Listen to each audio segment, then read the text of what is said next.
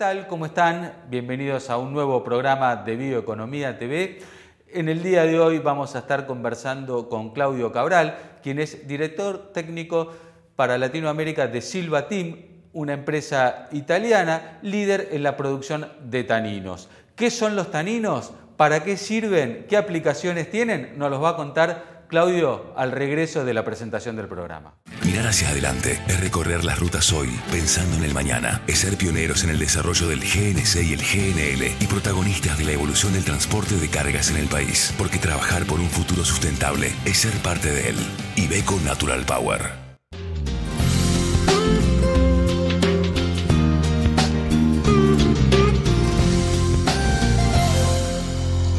qué gusto tenerte aquí en Bioeconomía TV. Eh, la verdad que es este, interesantísimo para nosotros empezar a conversar eh, de los taninos y todo el ámbito de aplicación que tienen para la bioeconomía. Eh, pero para empezar te voy a preguntar que nos definas o que nos describas lo mejor posible qué es un tanino. Bueno, ¿qué tal Emiliano? Para mí también es un gusto este, charlar con ustedes. Y bueno, para, contestar eh, tu pregunta, eh, los taninos, si hablamos desde el punto de vista químico que son, son compuestos polifenólicos, son polifenoles. Pero si hablamos de qué, de qué son en, la naturaleza, podemos decir que son este, metabolitos secundarios que son, los producen absolutamente todos los vegetales, todos los vegetales este, eh, que están sobre la faz de la Tierra producen estos metabolitos secundarios, compuestos polifenólicos que son los taninos, como un eh, mecanismo de eh, defensa para esas plantas, en tanto son organismos vivos, poder defenderse de el ataque que permanentemente sufren por parte de bacterias, fundamentalmente virus, hongos y, otros, este, otras noxas. Entonces, el, mecanismo que la evolución ha encontrado para que eh, esas plantas que tuviesen, tuvieron que evolucionar sobre la faz de la Tierra en un mundo que ya estaba habitado por bacterias, de hecho, nosotros vivimos en un mundo de bacterias, nosotros decimos que es un mundo de, humanos, pero en realidad es un mundo de bacterias, lo fue así desde los inicios de la creación y lo va a ser hasta el final de los tiempos. Entonces, todo eh, organismo vivo que intente sobrevivir sobre la Tierra tiene que defenderse del de, eh, ataque de estos dueños de la Tierra, que son fundamentalmente estos microorganismos. Las plantas, la evolución, el, mecanismo que encontró es producir estos metabolitos secundarios, estos taninos, para defenderse del de, este, ataque de esas eh, bacterias. Son el cuarto elemento eh, de origen vegetal más importante eh, desde, el punto de vista de su abundancia, después de la celulosa, la hemicelulosa, la lignina, el cuarto elemento son este, los taninos. Y para los para las personas, para, nuestra vida, para los animales, eh, eh, ¿qué función cumplen? ¿Por qué son tan importantes? ¿Por qué se está hablando tanto de los taninos? ¿En qué los estamos aplicando?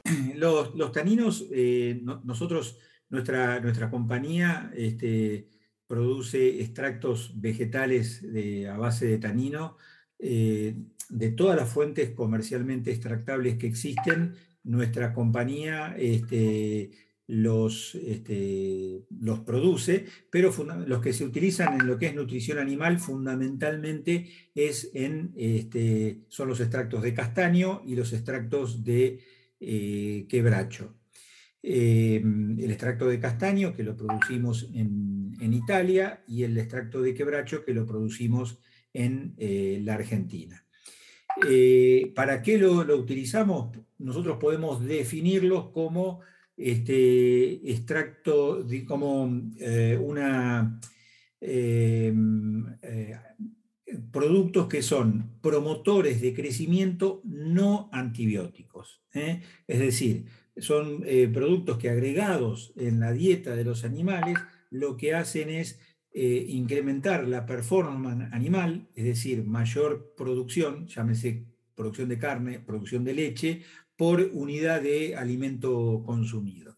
Eso se hace, eso se logra, por un lado, a, eh, partir de una mejora en las condiciones de, la salud gastrointestinal de los animales, hablemos de un rumiante o hablemos de un monogástrico como un pollo o una gallina o un cerdo, o, este, de, em, o de, de una vaca, ¿verdad?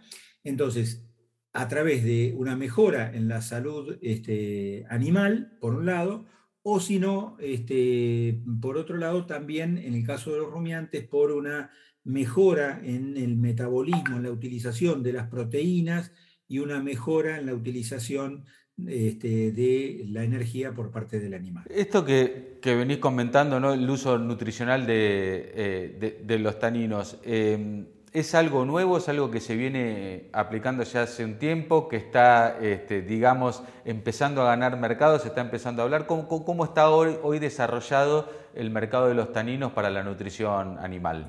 Eh, los taninos se, utilizan desde hace muchísimos años en nutrición animal sobre todo en lo que es eh, rumiantes. En Europa, eh, fundamentalmente en Francia, hay una, cultura de muchos años de utilizar los taninos como este, una forma de poder bypassear este, en el rumen eh, proteína dietaria. Es decir, le llamamos a eso a que hacer que la proteína de la dieta, por ejemplo, una, la proteína de una harina de soja, una muy buena parte de ella no sea degradada por las bacterias del rumen y pase a través de él para después, a partir del, estómago y del intestino, ser digerido de manera enzimática como si fuese un, monogástrico. Eso desde hace, ancestralmente se utiliza de esa manera en Europa.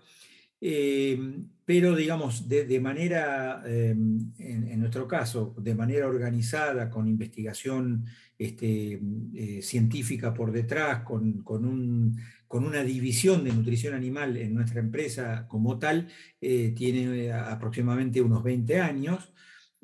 Arrancamos en Europa, nuestra empresa es italiana, y este, en, lo que es Latinoamérica y América en general estamos este, desde hace exactamente 16 años con productos registrados este, en los diferentes países y presentes comercialmente. Hoy las empresas más importantes de, producción avícolas y de, y de rumiantes este, en mayor o en menor medida e incorporan en sus dietas este, este tipo de producto. Con esto quiero decir, no es que sea una cosa este, totalmente nueva, Sí lo que es, digamos, cada vez más importante es la conciencia del reemplazo de los antibióticos promotores de crecimiento por este tipo de productos naturales que no generan resistencia eh, microbiana.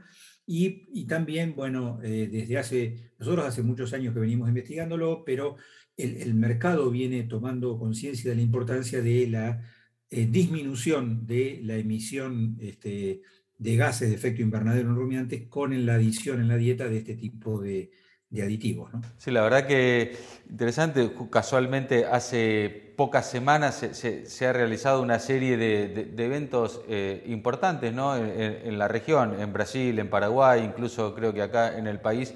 Este, se ha puesto mucho o se está empezando a poner el foco en el tema de las emisiones de metano, particularmente de lo que tiene que ver con, las vacas. Eh, ¿Podés desarrollarnos un poquito algo sobre esto? Sí, sí, sí, claro. Eh, eh, el tema de las emisiones de, efecto invernadero con este, todo lo que este, se, digamos, se viene de los compromisos que ha tomado todos los países del mundo en, este, eh, a cierto plazo eh, han tomado compromisos de reducción de, las emisiones, eh, que, mm, digamos, se puede hacer o se debe hacer desde dos lados. Por un lado, la captación de lo que ya está este, emitido, pero por otro lado es disminuir este, la emisión de acá en más. Para eso segundo, que es la disminución de la emisión de, gases, eh, eh, al día de hoy no es que haya tantas alternativas este, disponibles, es decir, si bien eh, se lo puede hacer con, diferentes estrategias, una es la estrategia de manejo, es decir, si uno logra eficientizar la producción, obviamente que por cada kilo de producto logrado, cuanto más eficiente es, menos este, gases se emitieron para producirla, o también hay otra línea que habla de este, seleccionar genéticamente, seleccionar animales que son este, eh, de por sí, están preparados genéticamente para a un mismo nivel de producción este, emitir menos. O sea, hay diferentes cosas, pero lo que hay concreto ya este, para empezar desde hoy a, disminuir las emisiones son eh, diferentes aditivos eh, para, este, digamos, que se agregan en la dieta de los animales para disminuir esas emisiones. Bueno, uno de esos aditivos son los taninos, que, bueno, obviamente en nuestra opinión, este, nosotros, este, ¿qué otra cosa podemos decir? Que son los más este, adecuados, pero podemos fundamentarlo. Primero porque hay muchísima investigación desde hace mucho tiempo a hoy en cuanto a la disminución de la emisión de metano. Segundo es porque no, solamente disminuyen la emisión, sino que al aumentar la, eficiencia de, de, producción, este, digamos, eh, no, es que estamos adicionando un aditivo con el solo objetivo de bajar la emisión. Quien invierte, el productor que invierte en, este, en poner tanino este, en la dieta de sus animales, eh, no es un gasto, si querés, de, bajar la emisión, porque el producto se está repagando solo y además está dejando una ganancia por el aumento en la eficiencia de conversión. Es decir, mayor, por ejemplo, mayor ganancia de peso en, un, novillo con este, menor consumo. Pero además, la otra característica que tienen los taninos es que de todos los aditivos que hay para este, bajar las emisiones de gases de efecto invernadero, es el único que le pega muy fuertemente también, además del metano, que es el más conocido, el que más prensa tiene. Este, otro gas, sabemos que los gases de efecto invernadero son tres, tres fundamentales, dióxido de carbono, metano y eh, óxido nitroso. Eh, los, taninos, está claro que bajan la, emisión de metano, hay muchísima información por detrás que, que avala esto, pero también son este, hasta ahora los únicos aditivos que también disminuyen la emisión de óxido nitroso. Es decir, los taninos producen una, en, los vacunos, eh, en los rumiantes eh, alimentados con este tipo de producto, hay una disminución muy importante de la excreción urinaria de nitrógeno. Ese nitrógeno que se excreta vía orina es el que después, por las bacterias del ambiente, eh, las bacterias del suelo, Em, por procesos de nitrificación y denitrificación, se transforma ese, nitrógeno fundamentalmente en óxido nitroso que se elimina, este, digamos, se evapora y va a, la atmósfera, pero también parte, eh, digamos, pasa a las napas y, este, y contamina, contamina el agua. Entonces, eh, los taninos entonces, bajan los metanos, pero también baja eh, el óxido nitroso. Por eso este, le estamos poniendo un foco muy importante en, todo este tema. Se lo nota realmente convencidos y, entusiasmados este, con, el, con el producto y además, bueno, este, también agrego que hay este, mucha información respaldatoria, sobre todo de las universidades más prestigiosas en nutrición animal del mundo, como son las californianas, que es donde hay mayor concentración de, vacas por, hectárea. En el planeta.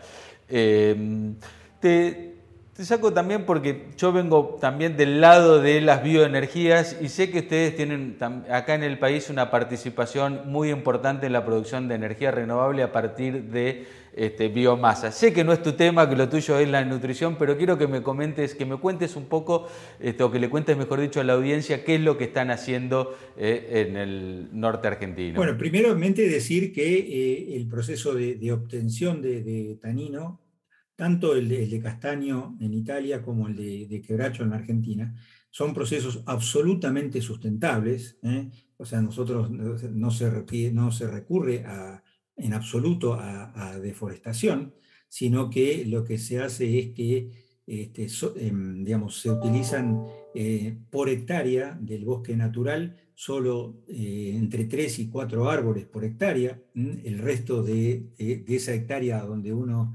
donde se hizo la, obtención de, las plantas para, obtener tanino, el resto del bosque natural queda y queda, digamos, sigue evolucionando ¿eh? para después de unos años que vuelva a haber ejemplares de, gran tamaño que son los que se, utiliza. Es decir, que es un proceso que es este, autosustentable y es absolutamente este, renovable.